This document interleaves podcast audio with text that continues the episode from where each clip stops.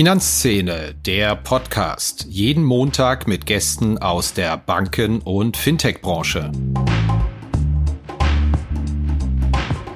Was wir seither sehen, ist, dass die äh, Kundinnen und Kunden in der aktuellen Lage ähm, nochmal mehr Eigenkapital zum Beispiel in die Finanzierung reinlegen. Warum? Macht ja auch Sinn, um bei den höheren Finanzierungssummen, die äh, notwendig waren aufgrund der Preisentwicklung und jetzt den dazukommt höheren Zinsen die monatliche Last runterzudrücken, was allerdings im Ergebnis dazu führt, dass die Leistbarkeit und die der Zugang zum Immobilienmarkt noch weiter verschoben wird zu den Kundengruppen, die eben über Eigenkapital verfügen, über Eigenkapital gegebenenfalls in der Familie verfügen und damit aus meiner Sicht ähm, eine Situation befeuert, dass die soziale Ungerechtigkeit durch die jetzige Situation eher befeuert wird.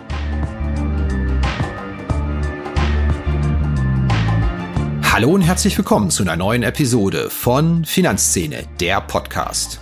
Ja, wenn es einen Bereich gibt, der in den vergangenen Monaten eine dramatische Veränderung seiner Rahmenbedingungen gesehen hat, dann ist es der für Banken enorm wichtige Markt für private Baufinanzierungen. Denn wir haben es alle mitbekommen, die Zinsen, sie sind sehr stark gestiegen. Zehn Jahre fest Baugeld kostete mal rund ein Prozent vergangenen Herbst. Zwischenzeitlich auf 3,5 Prozent gestiegen, wird mit Sicherheit auch dazu beigetragen haben, dass in einigen Metropolen die Preise nicht länger steigen, sondern sogar schon leicht gefallen sind. Und das nominal und trotz mittlerweile auch acht Prozent Inflation. Ja, da verbinden sich eine Reihe Fragen mit. Ist das jetzt sozusagen schon ein Ende des Immobilienbooms oder ist das eine Normalisierung? Wie geht's denn eigentlich weiter in dem Markt für private Baufinanzierung?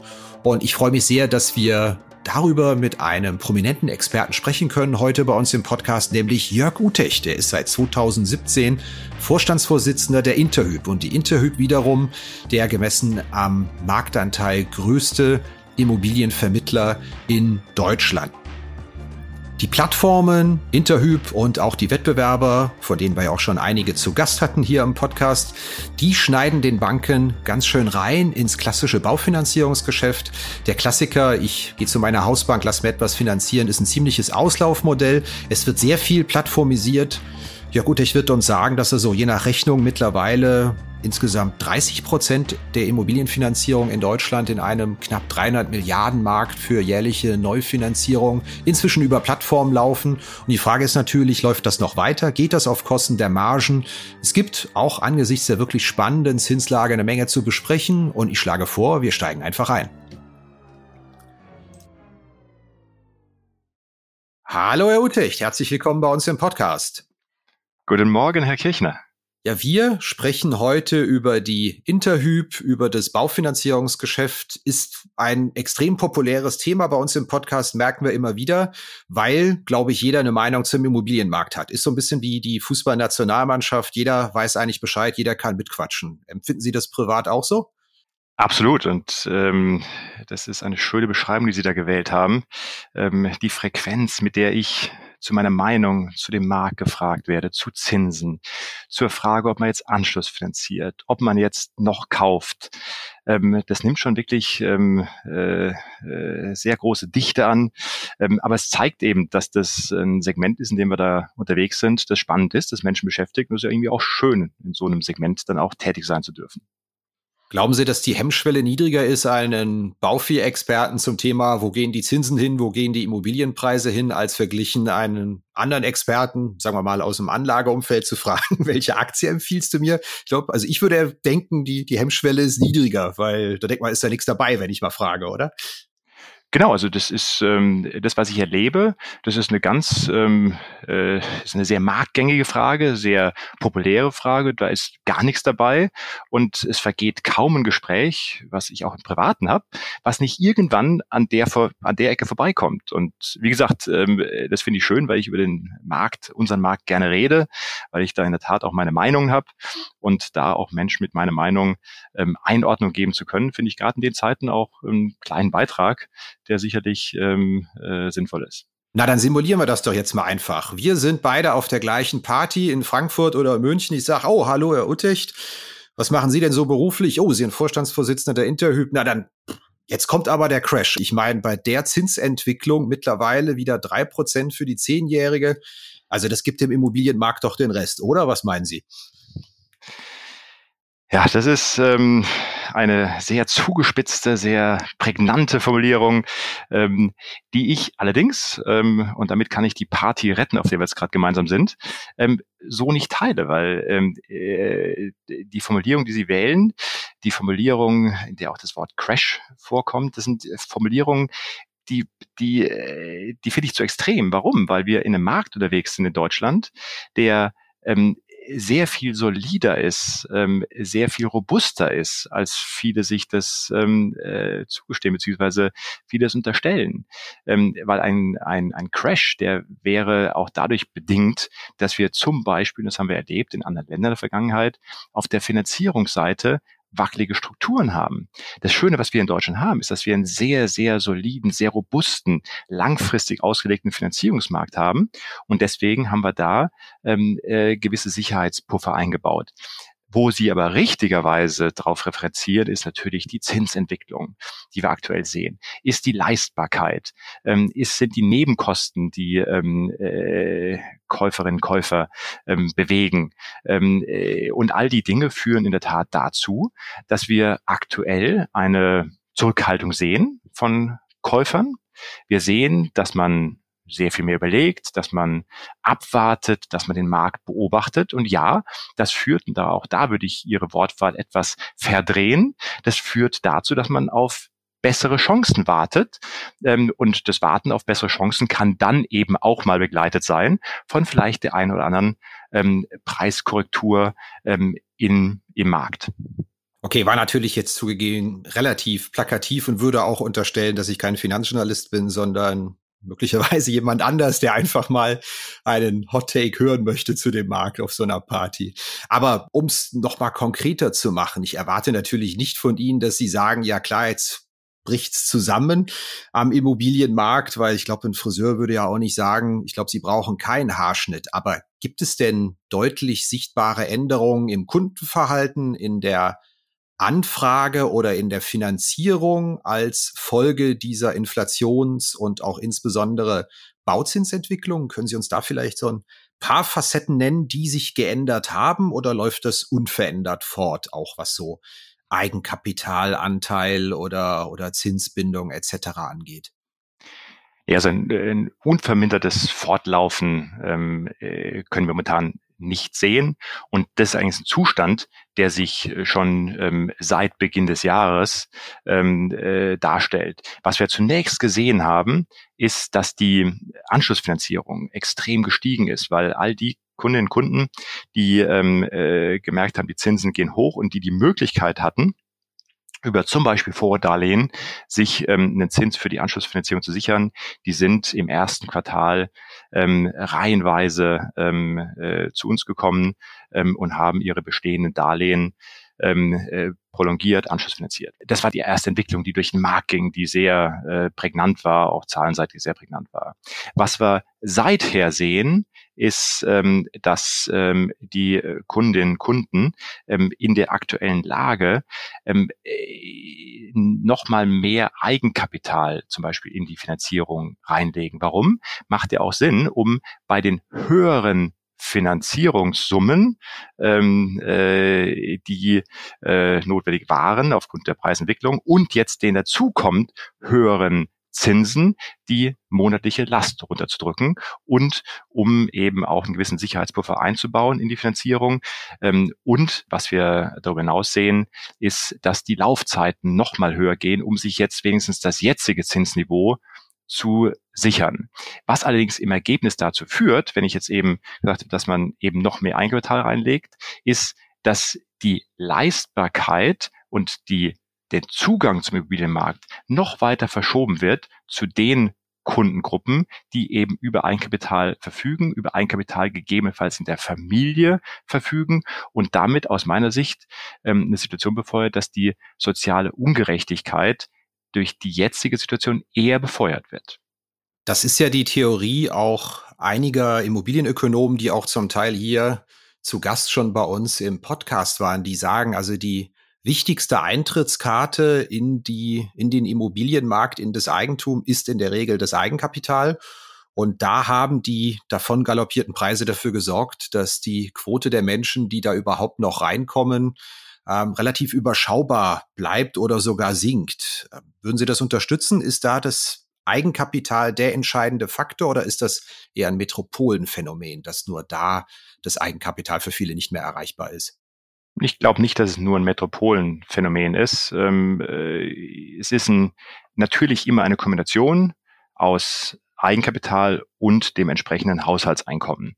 Aber, und da haben Sie komplett recht, ähm, das Eigenkapital ist ähm, die Barriere, über die man drüber muss. Insbesondere auch vor dem Hintergrund, dass wir in Deutschland ähm, sehr äh, hohe Transaktionsnebenkosten haben, die sich bei äh, den Finanzierungspartnern, die wir hier in Deutschland haben, nur schwerlich finanzieren lassen. Und ich finde das übrigens auch äh, durchaus richtig. Das heißt, wenn ich von ähm, knapp unter zehn Prozent, je nachdem in welchem Bundesland ähm, ich unterwegs bin, ähm, Transaktionsnebenkosten ausgehe, dann sind schon mal zehn Prozent der des Volumens sind schon mal notwendig, um überhaupt in den Markt einzusteigen. Und dann habe ich als Kundin, Kunde noch nicht dran gearbeitet, meinen Beleihungsauslauf ähm, Richtung ähm, 80 Prozent äh, zu drücken, was eine äh, Quote ist, die wir im Durchschnitt auch sehen und die ich auch für, wie gesagt, sinnvoll achte. Das heißt, wir reden da schon von ähm, 20 äh, Prozent plus Eigenkapital, die man mitbringen sollte. Wenn man jetzt dran äh, sich misst, was zum Beispiel hier in Immobilie, äh, hier in München eine äh, Immobilie kostet, äh, da ist man äh, in den innerstädtischen Gebieten leicht mal bei einer Million dabei, dann merken Sie, ähm, dass wir hier über paar hunderttausend Euro reden, die man idealerweise mitbringen sollte und die aus einem normalen Beschäftigungsverhältnis zu verdienen, das ist ambitioniert. Selbst in München ambitioniert, ja. okay. Jetzt haben wir schon sehr viel über den Markt allgemein gesprochen. Ich würde ganz gerne mal Ihr Geschäftsfeld reinwechseln in das Thema Plattformgeschäft. Da war mein Eindruck, dass im Thema Baufinanzierung vor allen Dingen der Speed in der Finanzierungszusage ein relativ kritischer Wettbewerbsfaktor ist und dass da insbesondere die Plattformen eine ganz wichtige Rolle haben. Also so der Klassiker, es gibt mehrere Interessenten und der erste, der die Finanzierung stehen hat, bekommt die Immobilie. Entsprechend läuft eine Technologieschlacht bei Banken und Plattformen, wer das am schnellsten hinkriegt. Ist es immer noch so? Und wenn ja, wird das so bleiben? Oder hat sich auch das ein bisschen beruhigt mit den ersten Tendenzen? Tendenzen zur Preisberuhigung und Marktberuhigung in den letzten Monaten? Das ist absolut ein Thema, Thema gewesen. Aus meiner Sicht bleibt es auch ein Thema. Ähm, es bleibt deswegen Thema, weil wir in Deutschland jetzt nicht plötzlich eine Überversorgung an Wohneigentum haben. Wir haben weiterhin strukturell ein Defizit. Und ähm, ich bin der Meinung, dass der Markt, den wir momentan sehen, der wird sich ähm, neu kalibrieren, der wird sich vielleicht auch ähm, auf einem äh, Ticken niedrigeren Preisniveau kalibrieren, aber wir werden wieder ein Equilibrium finden aus Angebot und Nachfrage. Und ähm, in solch einer Situation ist es ähm, unterstellen, dass wir immer einen Wettbewerb um attraktive Objekte haben werden, ist es sinnvoll, dass äh, Kundinnen, Kunden schnell sind, wenn sie ernsthaft und mit ähm, äh, großem Elan ähm, äh, nach äh, einer Immobilie Ausschau halten und dann auch ihr Traumobjekt gefunden haben. Und deswegen ist es nicht nur ein hinten im Prozess dann äh, schnell sein, sondern es über den ganzen Prozess hinweg ähm, beginnt bereits relativ früh, nämlich bei der Empfehlung, die ich, wir kommen auf unser Gespräch von vorhin zurück, ich würde immer sagen, ähm, lassen Sie sich früh beraten als Kundin, als Kunde.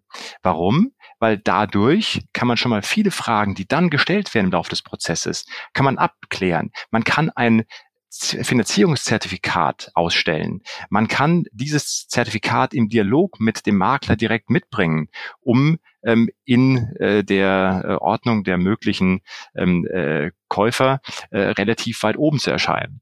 So, das heißt, da beginnt es schon. Und dann geht es, wenn es dann ähm, wirklich um den Zuschlag geht, um äh, die Vorbereitung zum Notartermin, um die Finanzierung wie auf die Beine zu bekommen, in der Tat geht es da um die Frage, wie gut ähm, ist man, ist im Fall von äh, uns als Plattform, an die Banken angedockt, wie gut sind aber auch nicht nur die technologischen Beziehungen, sondern auch die persönlichen persönlichen Beziehung, wenn es vielleicht mal einen Fall gibt, den man auch mal besprechen muss, wo man ein, zwei Sachen mit der jeweiligen Bank abklären muss. Insofern ist es ja auf jeden Fall eine Technologie-Thematik, aber es ist auch eine ähm, Verbindung zwischen Kunde, Vermittler und der jeweiligen Bank, die intakt sein muss auf der Beziehungsebene. Ähm, was darüber hinaus noch ein Thema ist, und das ist das, was uns auch nachhaltig meines Erachtens bleiben wird, ist die Effizienz, mit der ähm, wir arbeiten, die Kosteneffizienz mit unseren Bankpartnern. Und auch die bedingt, dass wir viele Dinge, die vielleicht noch irgendwann manuell gemacht wurden, zukünftig eher technologisch machen werden, mit dem Effekt, dass sie dann dadurch nicht nur günstiger werden, sondern auch, zurück zu Ihrer Frage, schneller werden. Die Banken ziehen sich ja doch sehr stark aus der Fläche zurück in den vergangenen Jahren. Und äh, das ist eine Geschichte, die durch Corona nochmal deutlich an Tempo gewonnen hat. Wenn ich mir das Baufinanzierungsvermittlungsgeschäft anschaue, dann expandieren aber ja auch Sie und auch viele Wettbewerber von Ihnen sehr bewusst in der Fläche, gehen in die Präsenz, gehen in Beratungsbüros. Und ja, da frage ich mich natürlich, wer hat da eigentlich recht? Weil das Argument der Banken ist ja, wir kriegen das auch aus einigen großen Zentren hin und vor allen Dingen total genial hybrid über Videoberatung, über die neuen digitalen Möglichkeiten. Aber im Baufinanzierungsvermittlungsgeschäft ist ja die Präsenz, ist das Büro ein relativ eine relativ wichtige Schnittstelle, wie mir scheint, auch bei Ihnen. Würde mich mal einfach interessieren, wer hat denn da recht oder haben beide recht oder wie ist Ihre Perspektive drauf? Vielleicht ist es weniger das Recht haben, sondern die unterschiedlichen Ausgangspositionen. Wenn ich vielleicht nochmal auf das, ähm, äh, auf die Erklärung darauf eingehe, warum zum Beispiel wir ähm, der Meinung sind, dass ähm, Nähe zu unseren äh, Kundinnen und Kunden in der Fläche richtig ist, dann ähm, rührt das daher, dass äh, wir das Produkt Baufinanzierung als ein hochemotionales Produkt sehen, als ein Produkt, wo wenig Übungsnutzen da ist. Übungsnutzen deswegen wenig, weil Menschen im Leben einmal finanzieren, vielleicht zweimal finanzieren, dann entsprechend noch Anschlussfinanzierungen dazu. Aber äh, das ist kein Produkt, ähm, wo man große Erfahrung mitbringt. Und zugleich ist es ein Produkt, was sich in einem Markt bewegt, wo wir ähm, je nach Postleitzahlenregion 20, 25 relevante Anbieter im Markt haben, die es zu eruieren gilt. Das heißt, aus dieser Gemengenlage heraus und aus der Tragweite die das Produkt Baufinanzierung mit sich bringt. Sie müssen überlegen, das ist ein Produkt, was sich über, ähm, wir hatten vorhin über die, ähm, über die Zinsbindung gesprochen, äh, wo ich gesagt hätte, dass die hochgeht. Wir sind mittlerweile bei 14 Jahren im Durchschnitt in unserem Portfolio. Das heißt, wir haben hier ein Produkt, das sich 14 Jahre lang nicht im Durchschnitt, im Durchschnitt nicht kündigen kann. Das heißt, die Tragweite dieser Entscheidung ist so groß, dass es in vielen Fällen einfach der emotionale Komfort ist, den unsere Kundinnen und Kunden suchen, im Gespräch, im persönlichen Gespräch von einem ähm, äh, ausgebildeten Beratern, ausgebildeten Beraterinnen, ähm, um entsprechend über diese Hürde drüber zu gehen. Und das erleben wir sehr deutlich, das erleben wir sehr klar. Natürlich bekommt man das auch in gewissen Maßen ähm, über eine Videotelefonie hin. Aber der persönliche Kontakt an diesem wichtigen Moment, den halten wir ähm, für sehr, sehr relevant. Und ich hatte eben auch über unser Zusammenspiel mit unseren Bankpartnern, mit unseren Finanzierungspartnern gesprochen. Auch dort ist es, dass wir in die lokale Banken Szene rein vernetzt sein wollen. Wir wollen die Menschen kennen, mit denen wir Geschäft machen. Wir wollen dort eine lokale Beziehung haben zu den jeweiligen Filialen der Banken oder zu den ähm, äh, Filialen der Sparkassen, äh, Volksreifeisenbanken. Ähm, das ist uns wichtig. Das ist uns wichtig, weil eben nicht alles Geschäft plattformtaugliches, Standard, homogenes Geschäft ist, sondern weil es eben auch kann man die Einzelfälle bedarf, mit denen man dann in den Dialog reingeht. Und und zuletzt, und übrigens ist es auch ein äh, nicht zu vernachlässigendes Thema, ähm, es ist der Recruiting-Markt. Ähm, äh, wir können durch die Standortstrategie auch ähm, Talent an verschiedenen Standorten an uns binden, für uns gewinnen. Ähm, in diesem Modell, wie ich es gerade eben beschrieben habe. Insofern sind es viele Gründe, weswegen diesen Weg gehen können. Und jetzt zurück zu Ihrem äh, Thema relativ zu Banken. Wir haben natürlich eine ganz andere Infrastruktur, eine ganz andere Kostenstruktur dieser Standorte, wo wir zum Beispiel, ein sehr einfaches Beispiel, kein Cash-Handling haben. Das heißt, ähm, äh, auch im Sinne von äh, Sicherheitsvorkehrungen etc. sind wir auf einer ganz anderen Kostenbasis unterwegs im Vergleich zu einer Bankfiliale. Stimmt denn die Geschichte, dass die Büros der eigentliche Klicker waren für das Interhyp-Geschäft? Ich lese das immer kontextual, dass ihr Geschäft so richtig abgehoben hätte, als sie sich für diese Beratungsbüros entschieden hätten und da richtig expandiert sind vor einer guten Dekade. Stimmt das so? Ja, das stimmt. Das stimmt. Der ähm, Punkt 2005 war das war der war der war der Punkt, wo das Geschäft richtig ähm, abgehoben ist. Und da waren die Filialen, die Niederlassung, wie wir sie nennen, sicherlich ein ganz, ganz wichtiger, wichtiger Bestandteil dabei. Sehr schön. Ja, gegen Mitte des Podcasts machen wir immer eine kleine Blitzrunde, um unseren Hörerinnen und Hörern auch ein bisschen mehr über unseren Gast zu entlocken. Wenn Sie mal bei uns reingehört haben, werden Sie das schon können. Ich hoffe, Sie haben Zeit und Lust. Klar, freue mich. Wenn es nicht zu privat ist, wohnen Sie denn selbst im Eigenheim oder in der Miete? Ich wohne in einem Eigenheim, das ich schon vor vielen Jahren erworben habe und bin da sehr glücklich mit meiner Familie. Privat leben Sie lieber in der Provinz oder lieber in einer Metropole? Eindeutig in der Metropole. Und äh, je innenstädtischer, desto besser. Was würden Sie denn mit einem Betrag X machen? Lieber ein Häuschen in einer Metropole oder fünf Häuschen in Wegzugsregionen zur gleichen Zeit, zum gleichen Preis ungefähr? Lage, Lage, Lage. Damit würde ich die ähm, Metropole bevorzugen. Ich hörte bei meiner Vorrecherche, dass Sie mal am sogenannten Vasa-Skilanglauf teilgenommen haben. 90 Kilometer, wenn ich es richtig recherchiert habe. Macht man sowas aus Spaß oder richtig aus auf Zeit und aus sportlichen Gründen? Also gut recherchiert. Ähm, äh, das hatte ich ähm, äh, 2006 und 2007 ähm, hatte ich das schon aus sportlichen Gründen gemacht und ähm, äh, war äh, äh, schon ein gewisser Ehrgeiz dabei. Ähm, natürlich komme ich nicht an die Weltspitze ran, die da vorne mitläuft, die dann so einen 90 Kilometer Lauf in äh, drei bis vier Stunden machen. Natürlich habe ich dann eher so die zehn Stunden gebraucht und kam im Dunkeln an. Ähm, aber ähm, mit den zehn Stunden war ich dann schon einigermaßen zufrieden. Ich kannte den Event ehrlich gesagt gar nicht, ich musste ihn recherchieren, aber es scheint ja ein Riesending da in Skandinavien zu sein, ja. Absolut. Da laufen Zehntausende mit. Also. Wann hat Sie denn zuletzt ein Fintech oder in Ihrem Fall eher ein PropTech begeistert, dass Sie dachten, wow, die haben aber eine gute Idee und äh, die machen das aber richtig gut? Verzeihen Sie mir, dass ich keinen einzelnen rausgreife. Aber ähm, konzeptionell ähm, begeistern mich die Player, die es schaffen, die Immobilienreise mit der Finanzierungsreise in einer kundenzugewandten, kundenorientierten Weise zu verbinden. Die haben sich, die Player, die in diesen Markt reingegangen sind, nicht ganz einfach getan in der bisherigen Marktphase. Es könnte aber sein, dass wir da in eine Marktphase kommen, wo diese Modelle nochmal weiter an Relevanz gewinnen. Wie sehen Sie denn, wenn Sie das vielleicht mit einem Satz beschreiben müssten, den aktuellen Abschwung, den wir im Fintech-Markt generell sehen, dieses ganze Thema Entlassung? Ist das so ein, ich habe es doch immer geahnt Gefühl oder ein, hm, äh, sehr schade, habe ich mir anders vorgestellt? Es ist wahrscheinlich beides. Ähm, es ist schade, aber ähm, man hat es geahnt.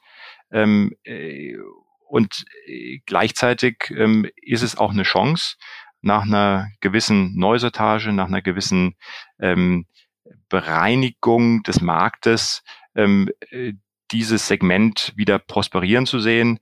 Und insofern ähm, schaue ich da mit einer ja, gewissen Neugierde ähm, auf das Segment und glaube aber, dass ähm, der Kern davon Bestand haben wird und auch gut Bestand haben wird.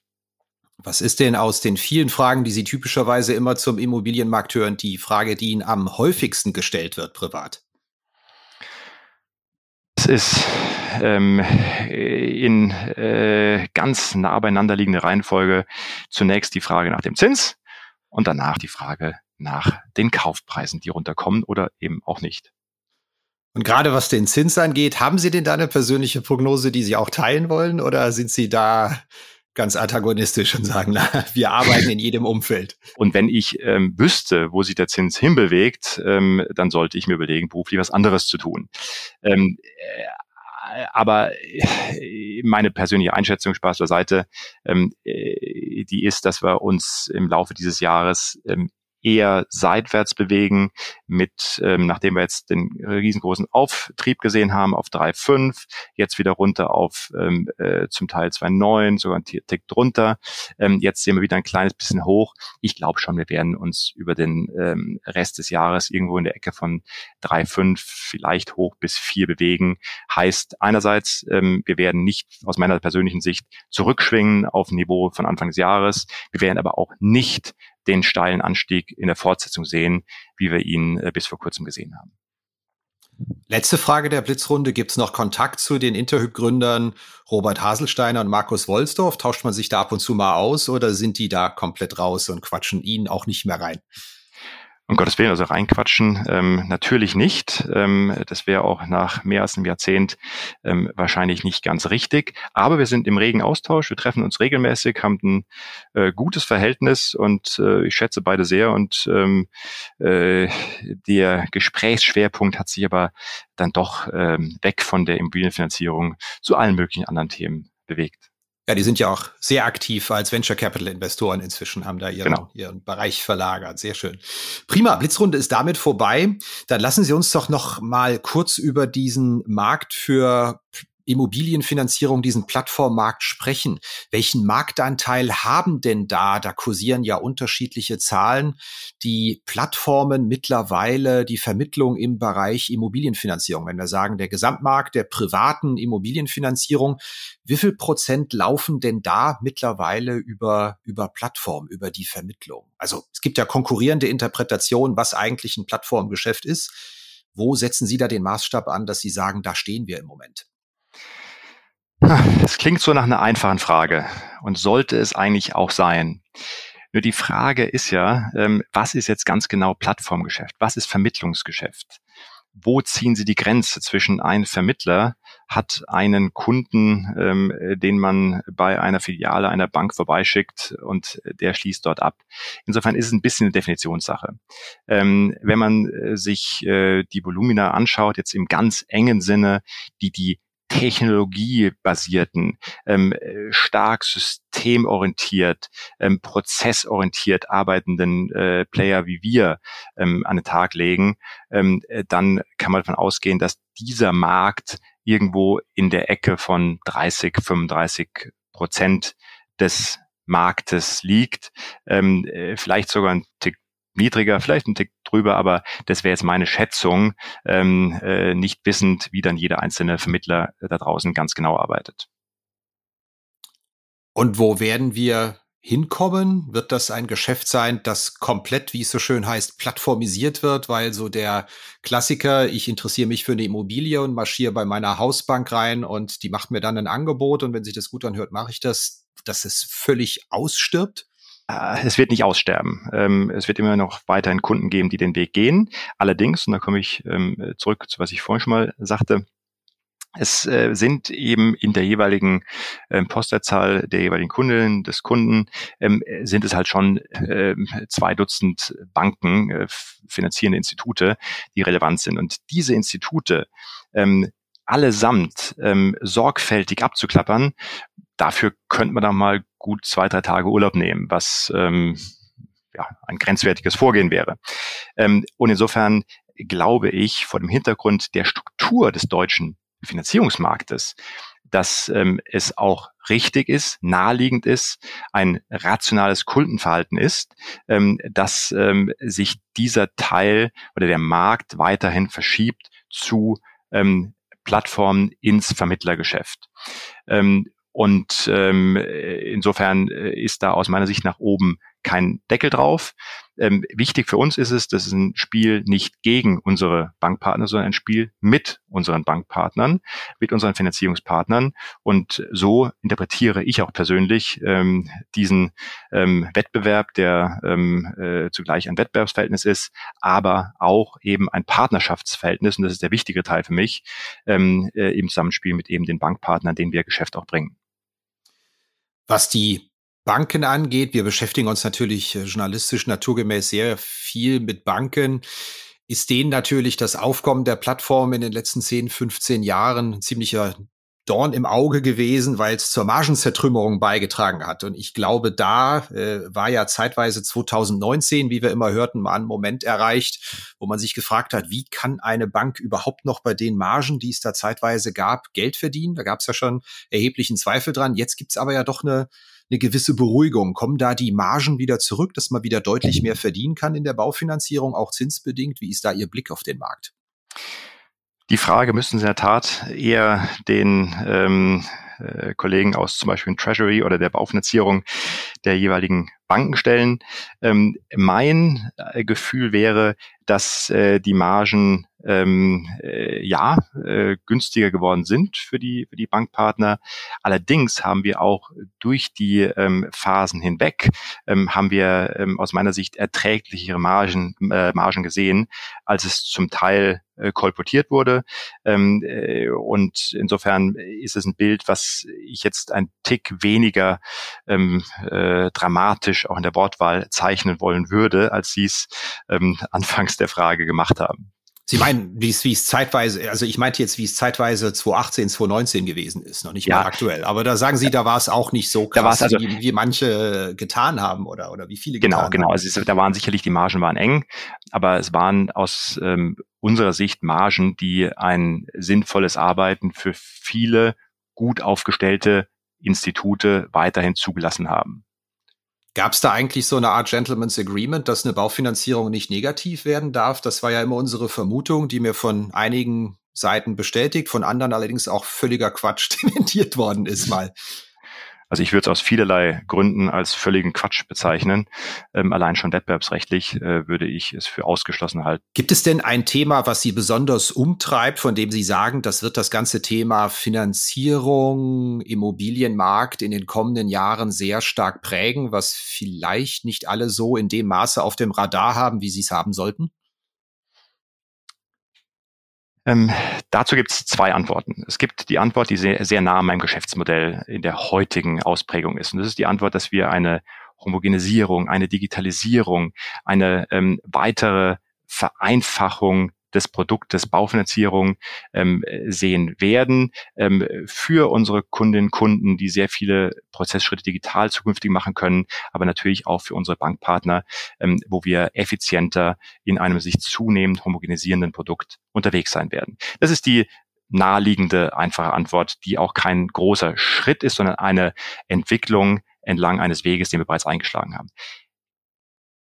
Was mir persönlich viel wichtiger ist und ähm, was äh, der Blick nach vorne, ähm, äh, aus meiner Sicht, was den Blick nach vorne maßgeblich prägt, ist ein anderes Thema. Und das ist die Modernisierung, die wir in Deutschland vor uns haben, die Modernisierung des Wohngebäudebestandes. Und aus meiner Sicht entsteht da eine riesengroße Chance. Eine riesengroße Chance, auch für uns mit unserem Geschäftsmodell einen gesellschaftlichen Beitrag zur energetischen Sanierung unseres ähm, äh, Wohnbestandes zu leisten, weil aus meiner Sicht ist es nicht das Handeln von einem bereits bestehenden AA Plus ähm, äh, Objekt zwischen Bank äh, 1 und Bank 2, sondern es ist die Frage, was können wir tun, unsere Industrie tun, durch smarte Finanzierungsprodukte, um aus den Assets, die heute in der G, in der H-Energieklasse sind, zukünftig ähm, Objekte zu machen, die möglichst nah am AA Plus sind.